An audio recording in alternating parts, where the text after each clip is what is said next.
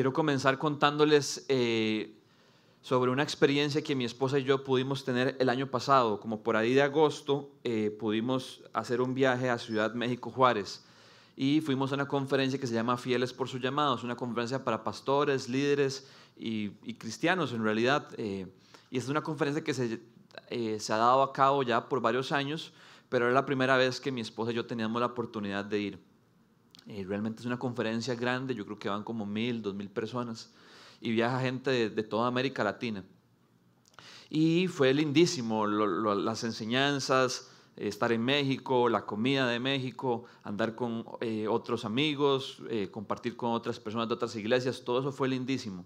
Pero una de las cosas más lindas o más sorprendentes que más nos marcaron a mi esposa y a mí fue la actitud de las personas que estaban sirviendo durante ese evento. Eran, eran personas siempre accesibles, siempre dispuestas, siempre amables, siempre gozosas, sin importar lo que estuvieran haciendo, estuvieran en la bienvenida, estuvieran dando indicaciones, estuvieran guiando, estuvieran con las cámaras o inclusive las personas que estaban eh, transportando a las personas. Era, era, tal su actitud de servicio que eh, la mayoría de estas personas sacaron vacaciones no para asistir a la conferencia, sino para servirnos a nosotros que habíamos asistido a la conferencia. Y hubo, un par de momentos donde verdaderamente Dios como que, yo ya estaba sorprendido. Y de hecho, sin quejarme o sin comparar, yo le dije al Señor, como en mi corazón, Señor, haz que los servidores de Casa 242 tengan este corazón. Y hubo dos momentos en específico donde, donde yo sentí como que fue aún más rajado. Eh, parte de lo que hacían era que las personas eh, salíamos de la conferencia, eh, íbamos a comer, nos tenían que llevar al hotel donde nos estábamos quedando y entonces habían personas manejando que como taxis, por así decirlo, y nos llevaban, nos recogían, nos traían, nos llevaban, nos recogían, nos trajían. Y me acuerdo que una de las noches la conferencia siempre terminaba como tipo 9, como tipo 10, o sea, ya tarde, y entonces uno salía y sabía que alguien lo iba a estar esperando. Nos montamos al carro, era una van de esas como familiares, y era un, era un matrimonio, el hombre iba manejando, su esposa iba al lado, y entonces yo empecé a hacerles conversación y me di cuenta que estaban casados, que tenían como cuatro hijos, entonces ya, ya me hizo sentido el, carro que tenían, y eh, me di cuenta que la esposa estaba embarazada, la señora estaba embarazada y estaba en, tenía como ocho meses de embarazo. Y yo decía, ¿qué hace esta señora con cuatro hijos, con ocho meses de embarazo, a las diez y media de la noche, repartiendo gente por Ciudad de Juárez? Y, yo volví a ver a Becky y yo le decía, qué raro, ¿verdad? En aquel entonces me pareció increíble. Ahora mi esposa está de ocho meses y, y, y, veo lo que eso implica, cómo, cómo ahora todo es más lento, lo que le toma tiempo vestirse, lo que le toma tiempo listarse, y me parece aún más sorprendente. Segundo ejemplo, hubo una familia de cuatro, igual en el carro, hombre, papá, mamá, dos hijos menores de 12 años, pero ese día pasó algo diferente. Ese día en Ciudad de Juárez, eh, para los que no saben, eh, es, es, una ciudad un poco conflictiva con todo el tema del narco y las pandillas. Llevaba mucho tiempo de estar tranquilo, pero dio la coincidencia ese día de que se armó un pleito entre la policía y unas pandillas en la cárcel, hubieron muertos, todas las pandillas que se dieron cuenta fuera de la cárcel hicieron un, un ¿cómo se dice? Una revuelta afuera, empezaron a quemar establecimientos, entonces en la conferencia nos dijeron, hey, está pasando esto, esto, esto es serio, por favor tomen precaución, eh, les advertimos que posiblemente todos los comercios van a estar cerrados, va a estar un toque complicado el tema de la cena, la iglesia va a tratar de, traer comida aquí a la iglesia, pero no podemos garantizar poder alimentar a las mil personas. Entonces, eh, nos disculpamos de antemano si, si no tienen que cenar, pero ojalá puedan quedarse. Y entonces salimos, ¿verdad? Todo el mundo como un poco, como alerta nada más. Nos montamos al carro y la familia sabía que teníamos hambre. Entonces fuimos como a cuatro restaurantes, como a cadenas grandes, fuimos a Dennis, fuimos a Applebee's y todo estaba cerrado. Usted llegaba y, tenían como cadenas así en las puertas y uno decía como, pucha, la cosa, la cosa va en serio. Entonces fuimos como a otros dos más y, nada. Y entonces la familia dijo, vamos a ir uno más. Si ese no está abierto, damos, ya, damos, no hay nada que hacer, no sabemos cómo darles de cenar. Nosotros, ok, está bien, Llegamos como a las 10 y 5 y estaba abierto, pero había cerrado a las 10.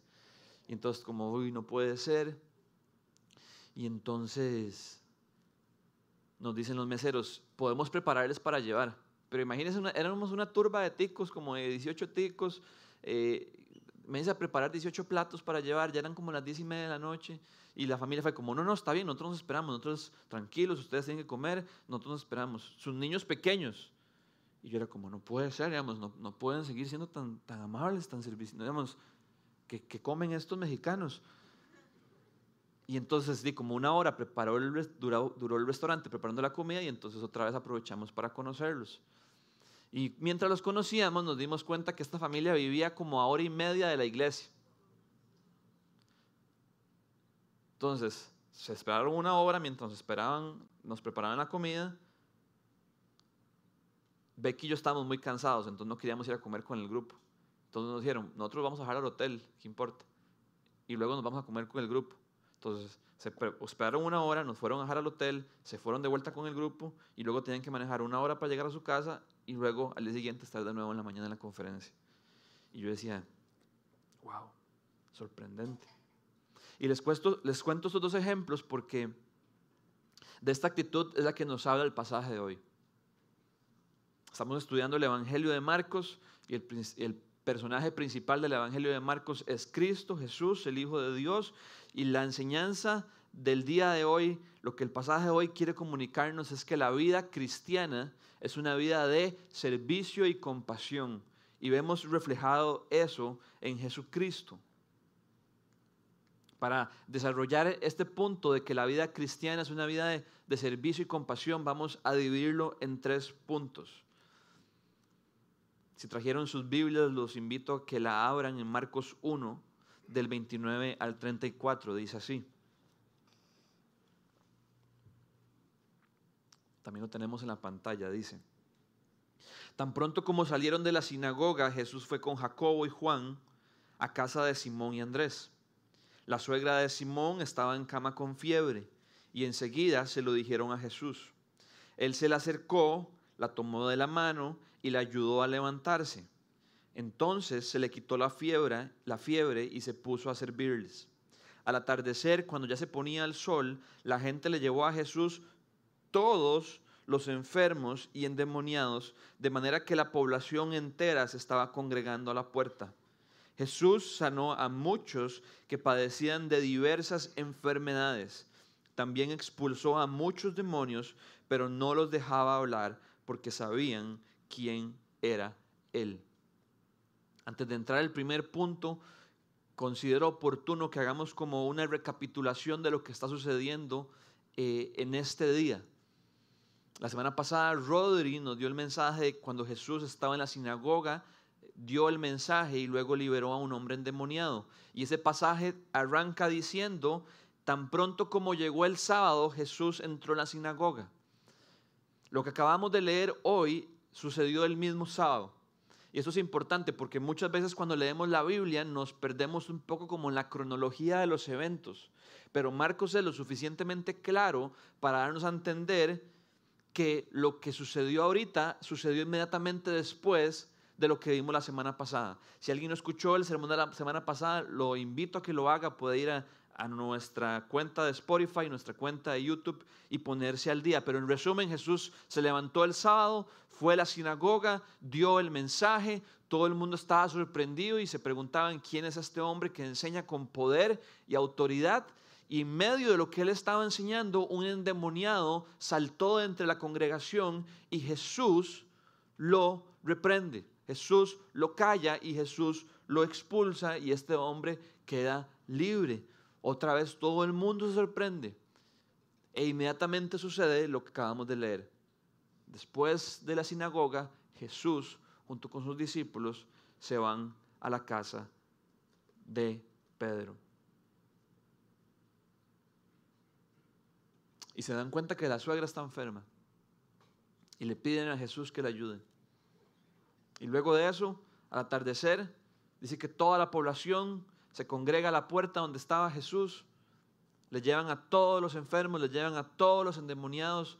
Dice que enfermos de diversas enfermedades, imaginémonos la, la paleta de colores, la paleta de enfermedades a las cuales Jesús estuvo expuesto ese día. Y dice que Jesús los sanó a todos.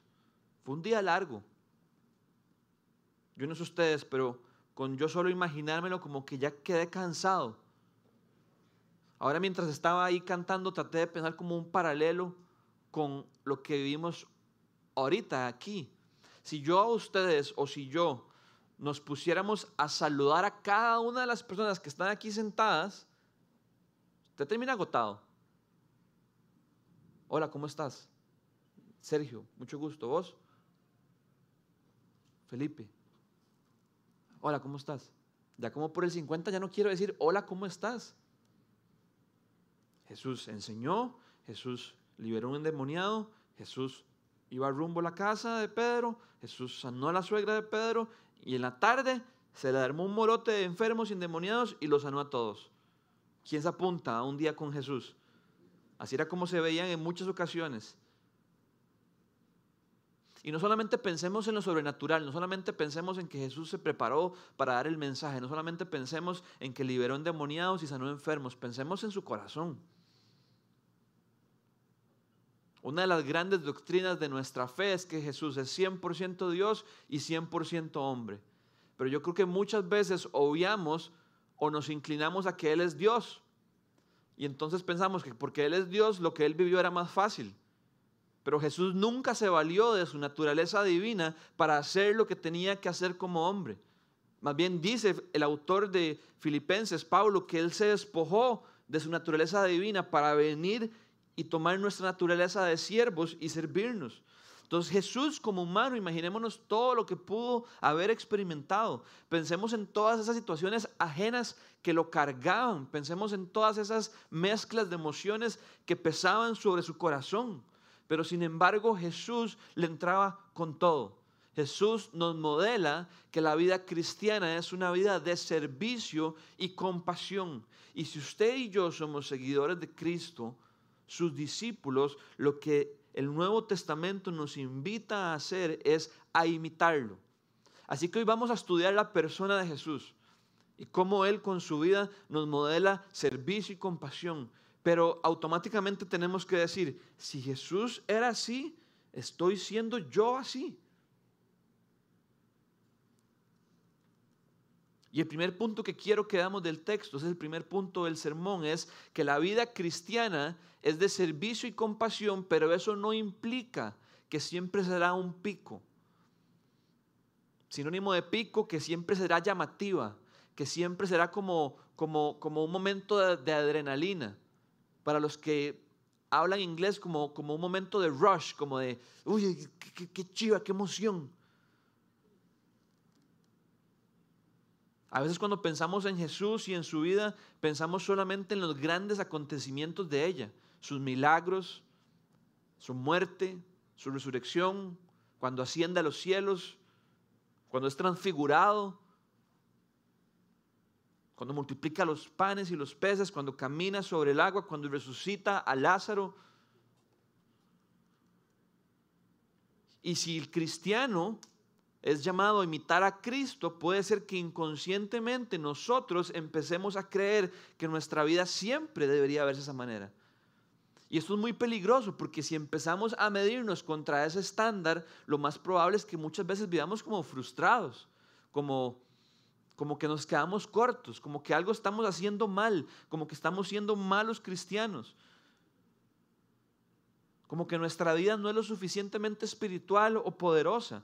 Pero en realidad la vida de Cristo no solo estuvo llena de estos momentos, sino que también estuvo lleno de momentos cotidianos, de momentos del día a día, de momentos que usted y yo llamaríamos súper monótonos y rutinarios. Y tal vez ustedes dicen, yo no veo tal cosa en este pasaje. Yo veo como que enseña endemoniado, eh, sana y una turba de endemoniados y enfermos no como algo cotidiano, no como algo rutinario. Pero yo creo que sí está y está implícitamente. En el versículo 29 dice, tan pronto como salieron de la sinagoga, Jesús fue con Jacobo y Juan a casa de Simón y Andrés. O quiero tener cuidado porque ayer, yo sé que me estaban vacilando, pero quiero tener cuidado. Ayer me dijeron que me estaba inventando versículos, no me, no me, jamás puedo hacer eso. Entonces, dejando eso claro, aunque el pasaje no nos diga lo que les voy a decir, lo más probable es que lo que Jesús iba a hacer a la casa de Simón y Pedro era a almorzar. Después de la sinagoga, lo que se acostumbraba era el mediodía comer. Y de hecho, ahora, más adelante vamos a ver una frase de un autor como que respalda un poquito esto. Entonces, hay como un sándwich. Jesús, Jesús enseña, libera a un demoniado. Aquí está el sándwich, que ya voy al sándwich. Sana la suegra de Pedro, libera y sana a un montón de enfermos endemoniados. Y en el sándwich, hay que almorzar. Y, y, en esa pequeña cosa implícita creo que hay demasiada enseñanza para nosotros. Ese, ese, esa pequeña destello de la vida rutinaria y cotidiana de Cristo nos enseña sobre sus ritmos y cómo nosotros eh, eso aplica para nuestra vida. Cristo estaba lleno de grandes momentos públicos, pero también de muchos momentos del día a día. Y la primera implicación que eso tiene es que tenemos que aprender que así se ve la vida, que la vida es una ofrenda constante para Dios, no importa si estoy en un pico o si estoy en algo súper cotidiano. Veamos lo que dice el apóstol Pablo en Romanos 12.1. Dice así, por lo tanto, hermanos, este versículo es demasiado importante en la carta de los romanos porque marca la transición entre los primeros 11 capítulos que el apóstol Pablo está levantando un fundamento teológico y Romanos 12.1 marca la parte, la parte aplicativa de, cómo se vive todo eso. Por eso es que hay un por lo tanto. Entonces, por lo tanto, hermanos, tomando en cuenta la misericordia de Dios, lo que acabamos de ver, de que somos pecadores, de, de que Dios nos justifica por la fe mediante Cristo les ruego que cada uno de ustedes en adoración espiritual ofrezca su cuerpo como sacrificio vivo, santo y agradable a Dios. Un autor llamado Christopher Ash dice que esa frase, sacrificio vivo, realmente es una frase extraña. Tal vez para nosotros no lo es, porque no vivíamos en una cultura y contexto judío donde hacer sacrificios de animales era súper común. Entonces, sacrificio implica un animal muerto. Entonces, ¿qué es un sacrificio vivo? Podría sonar como contradictorio. Pero Pablo, demasiado genio, utiliza un concepto demasiado familiar para los judíos y les dice, a diferencia de un animal que hay que sacrificar para expiar y apaciguar la ira de Dios por sus pecados, ahora ustedes son la ofrenda. Pero a ustedes ya no hay que matarlos porque Cristo tomó su lugar. Pero su ofrenda es un sacrificio vivo es una ofrenda constante. Es con su vida. Dios nos invita a vivir nuestra vida en adoración a Él como un sacrificio vivo. Sin importar cómo se vea nuestra vida.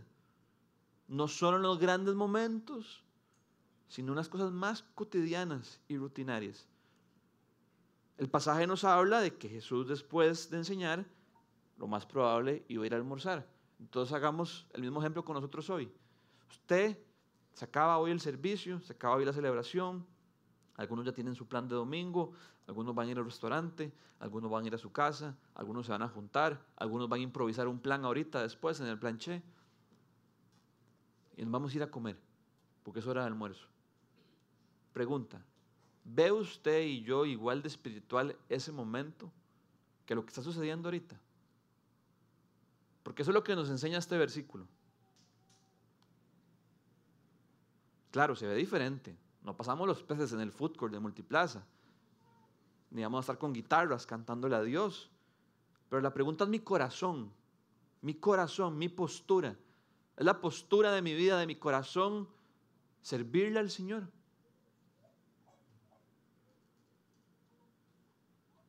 ¿Será que vemos nuestra vida como un todo delante de Dios o será que vemos nuestra vida como algo demasiado compartimentalizado o compartimentado? No sé cuál es la manera correcta de decirlo.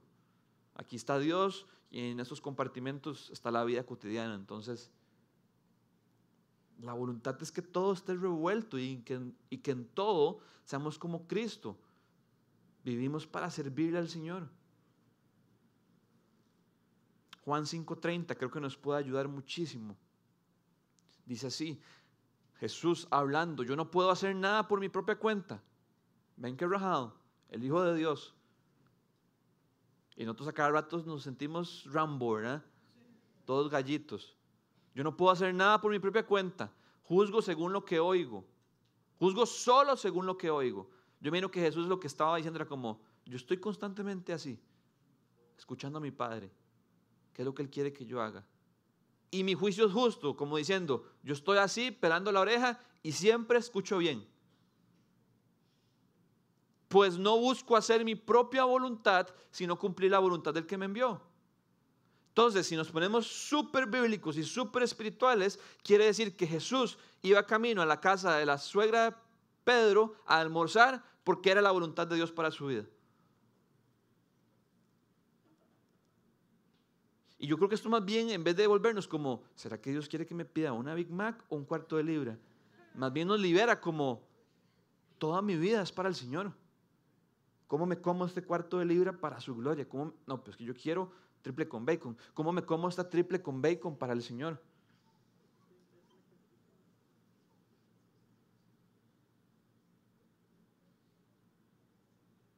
Y lo segundo que nos enseña este primer punto es a saber llevar las temporadas de la vida. Imaginémonos si Jesús siempre si el criterio de éxito, si el criterio de Jesús de lo que es vivir para Dios, para el reino, siempre fuera estar haciendo cosas llamativas, Jesús no, no, no se tomaría estos breaks, Jesús no, no buscaría descansar, Jesús no buscaría alimentarse, Jesús no buscaría nutrirse. Muchas veces sí llevó su cuerpo al límite. Hay pasajes de la Biblia donde dice que estaba cansado.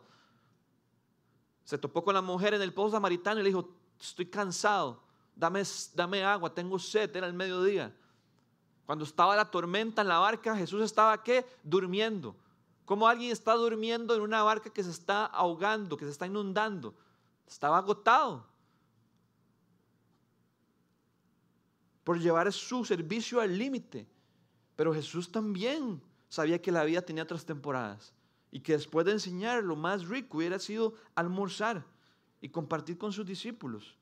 Y tenemos nosotros que, pensar si tenemos esa capacidad de ver la vida así, porque si no las consecuencias son devastadoras.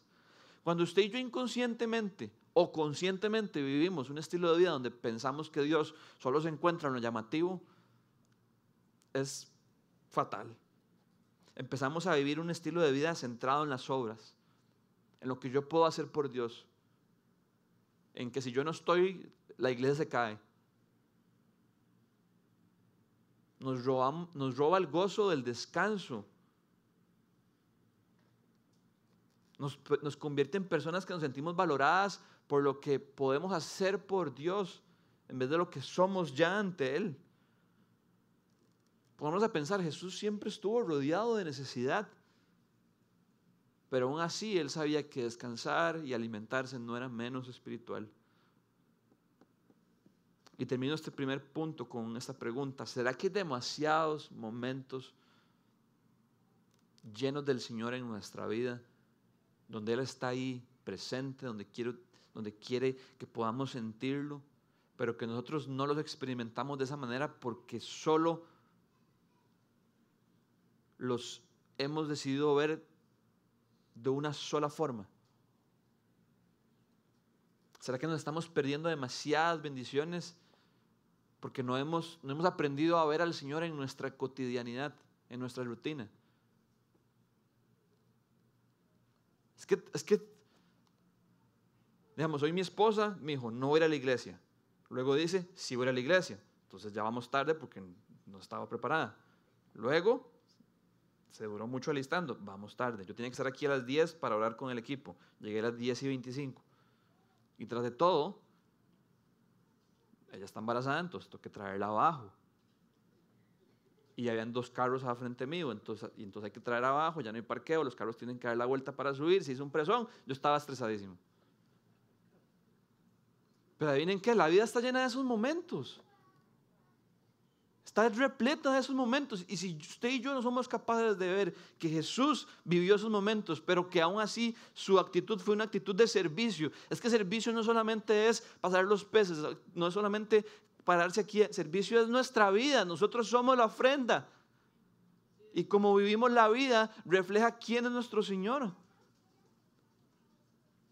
Entonces, si yo me pongo de mal humor y me pongo chichoso porque mi esposa decidió tarde alistarse y, llegamos tarde y luego tengo que ir con el carro del frente, que porque se dura tanto bajándose, el, problema soy yo. Entonces, primer punto, la vida cristiana es de servicio y compasión, pero eso no implica que siempre será un pico. Segundo punto, la vida cristiana es de servicio y compasión. Vea qué punto más largo. Pasé un párrafo. Y eso implica considerar a los demás como superiores a nosotros mismos y velar por sus intereses, especialmente en el sufrimiento. Quiero que se imagine la siguiente escena. De nuevo, no está en la Biblia, me estoy cubriendo en salud, pero imagínensela. Jesús enseña en la sinagoga, Jesús libera a un endemoniado. Jesús va caminando rumbo a la casa de Pedro con sus discípulos. Andrés y Pedro, Juan y Jacobo, pescadores. Y les dice, ¿qué? ¿Estuvo bonita la enseñanza? Y le responden ellos, bonita no, poderosa maestro. Nunca habíamos visto a un hombre enseñar con esa autoridad y poder. Y tras de todo, en medio sermón, liberaste a un endemoniado. ¡Wow! Le dicen los discípulos. Jesús les contesta, gloria al Señor. Inmediatamente Cristo les dice, qué rico llegar a la casa de Pedro, comernos un almuercito. ¿Quién sabe qué habrá hecho la suegra de Pedro? Y le contestan los pescadores, de seguro pescadito empanizado, qué rico. Nada eso está en la Biblia, pero así me lo imagino yo. Inmediatamente después de eso, versículo 30. La suegra de Simón estaba en cama con fiebre y enseguida se lo dijeron a Jesús. Veamos cómo, describe este autor esta situación. Dice, era costumbre tomar la comida principal del sábado inmediatamente después de la sinagoga, al mediodía. En lugar de un delicioso y caluroso festín sabático, se encontraron a la cocinera enferma. Esta no es forma de regresar de la iglesia, especialmente si usted es el predicador. Pero ¿qué hizo nuestro Señor? ¿Cuál fue su actitud? ¿Se quejó? ¿Arrugó la cara? ¿Se lamentó en sus adentros? ¿Resolvió primero el almuerzo? Si recordamos bien, el primer milagro de Cristo fue multiplicar el agua en vino. Pudo haber dicho, uy, la suegra de Pedro está, enferma, la cocinera no pudo hacer el almuerzo, la puedo sanar, pero se vería más sobrenatural si hago un banquete aquí. Y además yo como primero. No, no hizo nada de eso. Puso primero los intereses de ella. La sirvió. Se acercó a ella, dice el pasaje. Y voy a repetir varias veces esta secuencia de acciones. Versículo 30. 31.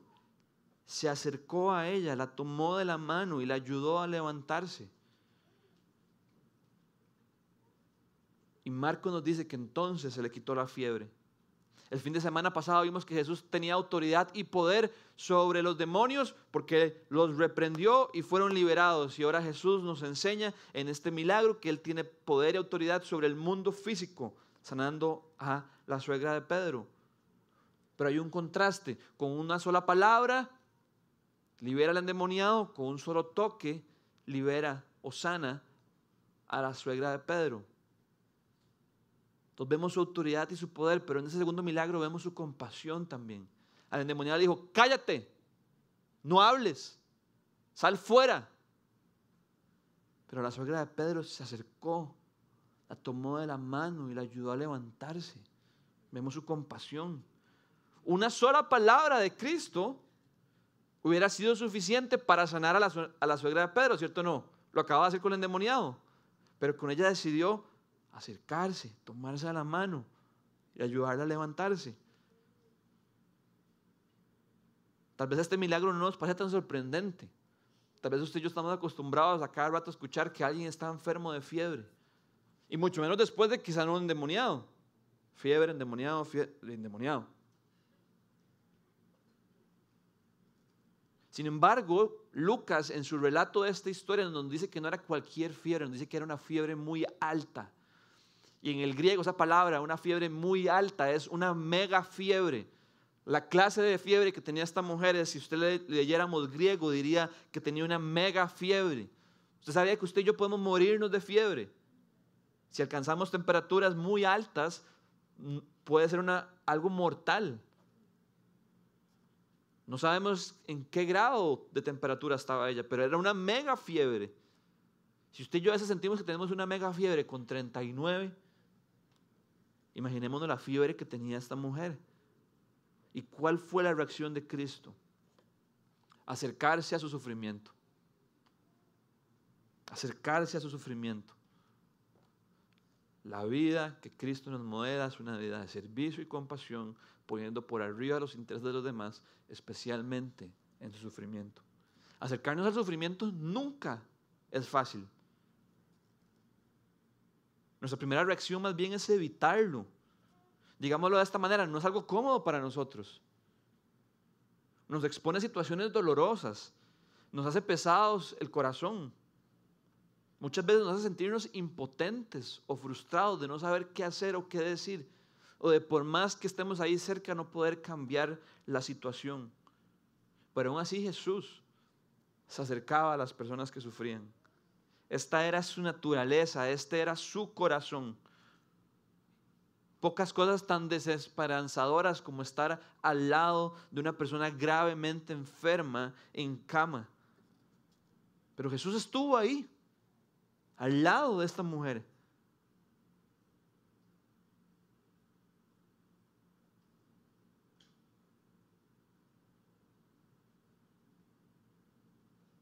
La vida cristiana es de servicio y compasión y eso implica acercarnos a los que sufren, aun cuando eso sea desgastante y cansado para nosotros. Qué corazón el de Cristo, qué corazón el de nuestro Señor, qué corazón el de nuestro Salvador, que en medio del quebranto siempre veía una oportunidad para servir, amar y acompañar.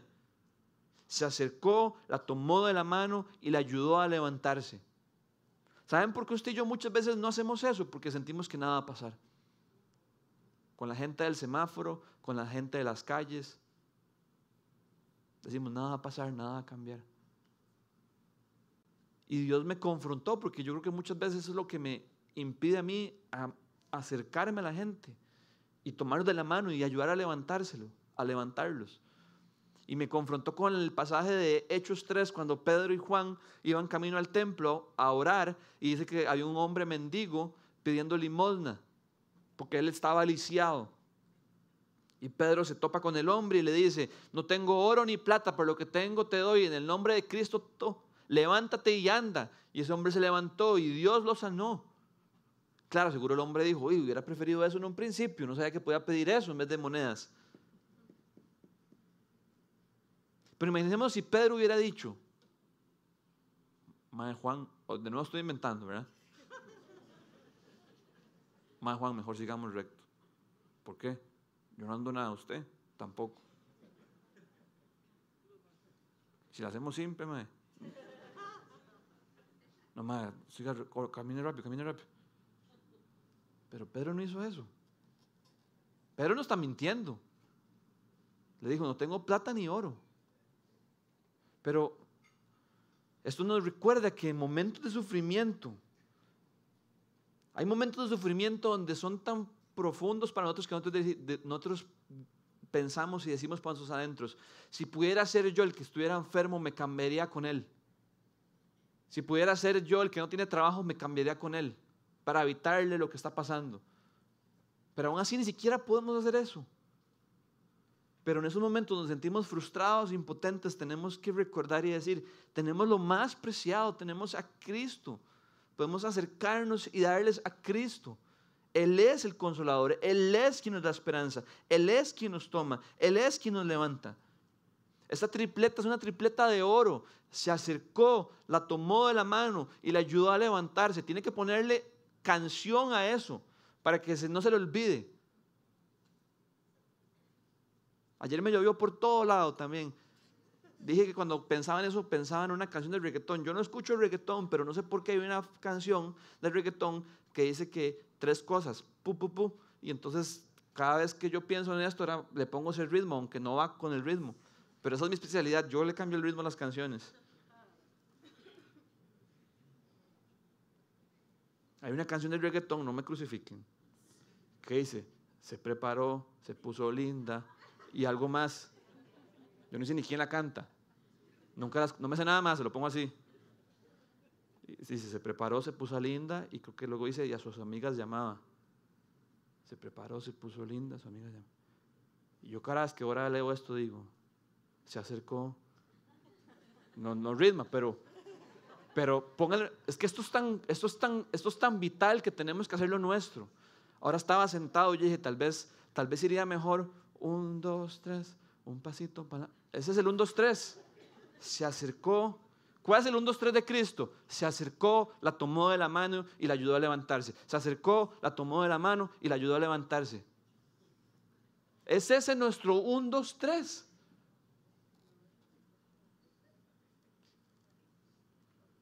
Ese es el un, dos, tres que Cristo nos ha aplicado a nosotros se acercó a nosotros, nos tomó de la mano y nos ayudó a levantarnos.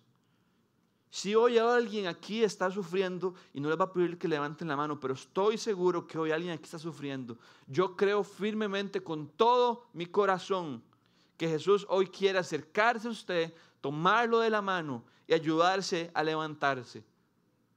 ¿Por qué lo creo con todo mi corazón? Porque ese es el corazón de nuestro Señor. Tal vez no nos sane de una fiebre, tal vez no nos sane de un cáncer, tal vez nos muramos de hoy en 15. Pero eso no quiere decir que Él no está cerca, que Él no nos tiene de la mano agarrada y que Él no nos está sosteniendo y nos está ayudando a levantarnos. Esto no quiere decir que nuestra dificultad desaparecerá o que se resolverá, pero sí que Cristo no nos deja solos que siempre estará a nuestro lado, sujetando nuestra mano. Y aun cuando parezca imperceptible, nos está ayudando a levantarnos. Yo estoy seguro que hoy hay gente aquí con enfermedad o sin enfermedad, con empleo o desempleo. Puede ser que en su alma siente que está tirada en el suelo. Y hoy Cristo quiere acercarse a usted, tomarlo de la mano y ayudarse a levantarlo. Por más que no parezca, por más que sea imperceptible. Oh amigos, si Cristo sostiene nuestra mano, nada nos puede derribar, nada nos puede derrotar. Ni aun la muerte, ni el pecado, ni Satanás. Y dígame si esto no es lo que Cristo ya ha hecho con nosotros. Nosotros no teníamos una mega fiebre. Nosotros no estábamos mega enfermos, estábamos mega muertos. Dice el apóstol Pablo en Efesios capítulo 2 que en otro tiempo estábamos muertos en nuestros delitos y pecados, en nuestras transgresiones, que éramos gobernados por el que gobierna este mundo, que vivíamos esclavizados por nuestros impulsos y por nuestros propósitos. Pero Dios, que es rico en misericordia, por su gran amor nos dio vida junto con Cristo. No por las obras, sino por la gracia, mediante la fe. Cristo ya se acercó a nosotros, ya nos tomó de la mano, ya nos ayudó a levantarnos con nuestra situación más grave. Y eso debería servirnos de consuelo, de estímulo, de recordatorio para que en las situaciones difíciles que estamos enfrentando hoy, aunque no parezca que Él está cerca, Él está cerca.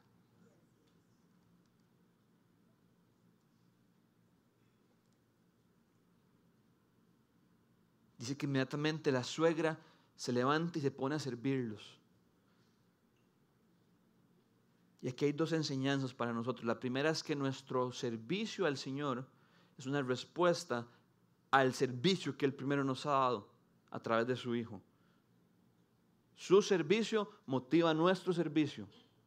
Así que si somos cristianos que no tenemos un corazón muy servicial, tenemos que inspeccionarnos y analizarnos muy bien qué de la obra de Cristo no estoy entendiendo, porque Él lo que vino fue a servirnos. ¿Cómo no servir a Cristo con toda nuestra vida si Él nos sirvió? Esta mujer no tenía cómo curarse a ella misma, a no ser de que el Señor lo hiciera. ¿Y quiso ella? De nuevo, el pasaje no lo dice, pero lo más probable es que se puso a hacer el almuerzo, que le cocinó a Cristo y a sus discípulos. Y para mí eso es hermoso, porque yo no sé cuántos de nosotros vemos preparar un almuerzo como un acto de servicio. Y hay belleza en eso, en la sencillez. Es que yo, yo, yo soy el primero que ocupa aprender esto. La belleza que hay en la sencillez de hacer cualquier cosa con un corazón y una postura de adoración. Llámele picadillo de plátano o llámele estar afuera acomodando los carros. No despreciemos las maneras tan sencillas que Dios nos regala para poder servir a las personas. Les voy a ser sinceros, yo sentí que el mensaje de ayer no salió muy bien. Hay veces que uno se para aquí y se siente incómodo, está sudando y se quiere bajar rápido porque uno dice que se acabe esto. Y hoy venía con eso mi corazón y yo le decía, Señor, haz algo diferente hoy, Señor, haz algo diferente hoy, Señor, haz algo diferente hoy. Y estaba ahí en mi silla adorando, no podía concentrarme bien, me sentía como atacado por el enemigo y yo le decía que alguien ore por mí, Señor, voy donde yo o no voy donde yo. No, aquí yo, yo ocupo estar a solas con el Señor. Y Luga estaba a la par mía y yo le dije, ma, dígale a Luga que ore por usted. Y yo decía, no, Luga está en sus cosas. Y Luga estaba sentado, se levantó, me abrazó y yo dije, no puede ser que esto esté pasando. Y eso Luga empieza a llorar. Yo no sabía si Luga quería que llorara por él. Entonces yo, entonces yo, empiezo a orar por Luga. En eso Luga me dice, madre, Dios me dijo nada más que me levantara y te abrazara y te diera un abrazo. Y eso empecé a sentir su amor por vos y me quebranté, madre. Imaginemos si Luga no se hubiera levantado a darme el abrazo. Aquí estaría igual y Dios es bueno y Dios hubiera hecho lo que él quería. Pero a veces un abrazo, algo tan sencillo, estamos sirviendo al Señor, estamos sirviendo al prójimo. Y lo segundo que nos enseña es que la restauración del Señor es completa. No dice que la mujer se levantó y dijo, bueno, déme un toquecito, voy a tomar un montecito, déme un chance para recuperarme y almuerzo ya no hay, pero cena sí. No, ¡pum! Vámonos. Me la imagino con las ollas, con los sartenes, pelando el pescado, todo. es lo mismo que el Señor puede hacer con nosotros. Yo no sé, lo que yo quiero es que si hay alguien aquí que está sufriendo, usted se vaya de aquí hoy sintiéndose restaurado por el Señor. No sé si la situación se va a arreglar, yo no puedo asegurarle eso. Y puede ser que no se arregle, vivimos en un mundo caído. Pero el Señor sí le puede dar el consuelo para fortalecerlo y seguir adelante.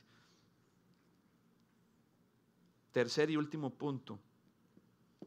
La vida cristiana es de servicio y compasión y eso implica ver más a las personas y no tanto a las necesidades. Esto es un toque filosófico, pero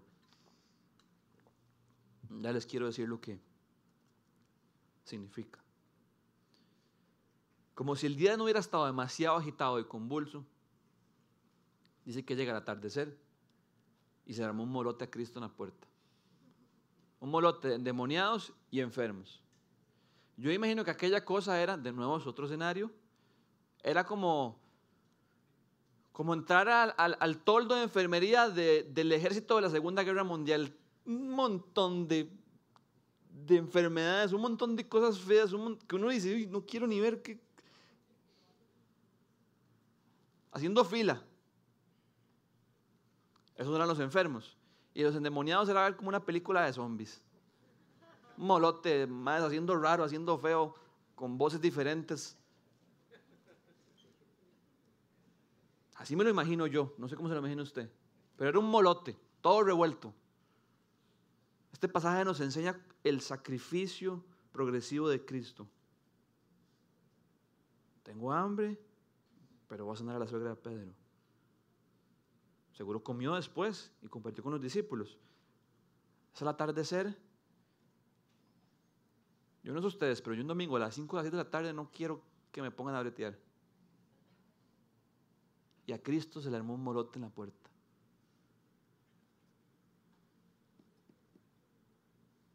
A la suegra de Pedro la conocía, vivía ahí un montón de veces. Era como el centro de operaciones de ellos. Seguro era quien les hacía las loncheras y todo. Y era la suegra de Pedro, el futuro líder de la iglesia. Entonces digamos que la tenía fácil. Pero a esta turba de gente no los conocía, no sabía cómo se llamaban. Y Cristo, lo más probable en sus adentros, sabía que esos hombres y mujeres solo estaban interesados en que los sanara. No hay nada más. ¿Por qué? Porque dice el texto que tan pronto como llegó a atardecer, se los llevaron. ¿Y en qué día estábamos? En sábado, era el día de reposo. Todo seguro esa gente de hace rato estaba diciendo, me llegó el rumor de que Cristo liberó un endemoniado en la sinagoga. Y aquí yo tengo como tres endemoniados que conozco del barrio, pero no puedo ir porque es el día de reposo. Bueno, apenas a las seis de la tarde, y el atardecer, salimos soplados. Y todo el mundo se puso de acuerdo y le llegaron a la puerta. Pero aún así Cristo los sirvió y los sanó a todos. Dice el relato de Lucas que ponía sus manos sobre ellos y los sanaba. Jesús no dijo, no los conozco, sorry. No dijo, estoy muy cansado, ya son las seis, ustedes no saben el día que he tenido, sorry. No les dijo, sé sus intenciones, sé que son torcidas, sorry. Sino que tuvo compasión de ellos, porque vio más allá de su necesidad, vio a las personas y Jesús en el fondo de su corazón dijo, yo no quiero presentarme ante ellos como un cura o como un exorcista, sino como el Hijo de Dios. Y tal vez a través de este acto de misericordia, tal vez a través de este acto de gracia, ellos van a tener la capacidad de decir, ¿quién es este hombre? Y que me conozcan como lo que verdaderamente soy. Cristo estaba interesado en sus almas, en sus corazones, y no tanto en sus necesidades. Juan 10, de los al 15, dice así. Veamos el, el contraste entre Cristo y el, asalariado, dice Cristo. Yo soy el buen pastor. El buen pastor da su vida por las ovejas. El asalariado no es el pastor. ¿Quién es el asalariado? Era el dueño de la tierra, donde las ovejas se apacentaban. El asalariado no es el pastor y a él no le pertenecen las ovejas. Cuando ve que el lobo se acerca, abandona las ovejas y huye. Entonces el lobo ataca al rebaño y lo dispersa. Y ese hombre huye porque siendo asalariado, no le importan las ovejas. Yo, en cambio, dice Cristo, soy el buen pastor, conozco mis ovejas y ellas me conocen a mí. Así como el Padre me conoce a mí y yo los conozco a Él y doy mi vida por las ovejas.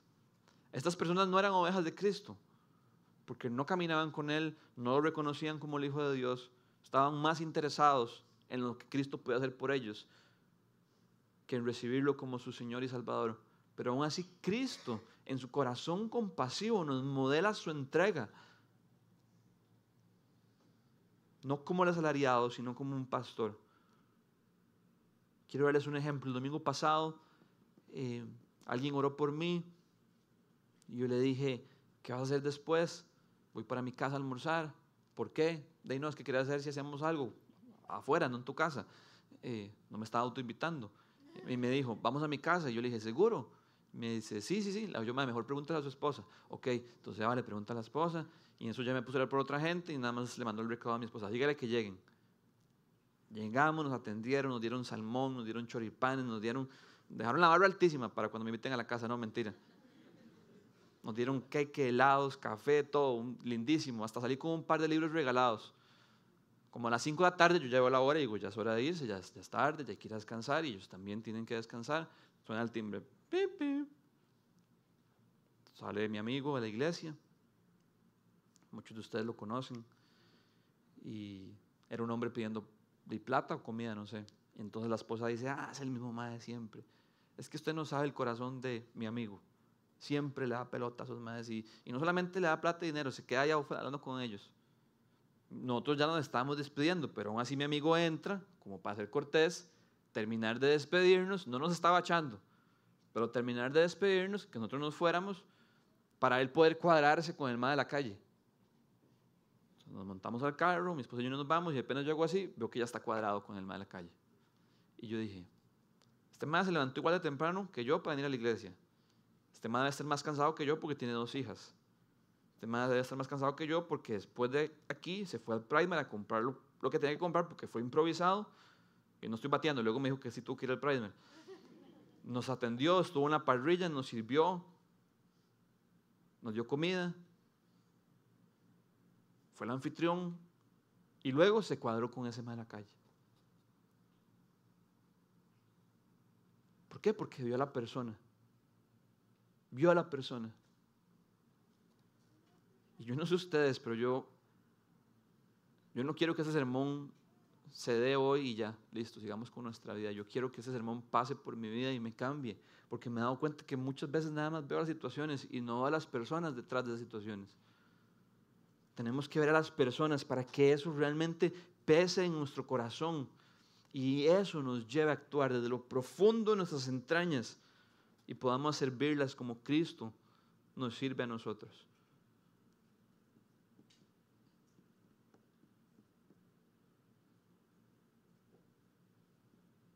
¿Saben cuál es una buena petición que podrían hacer al Señor después de este sermón?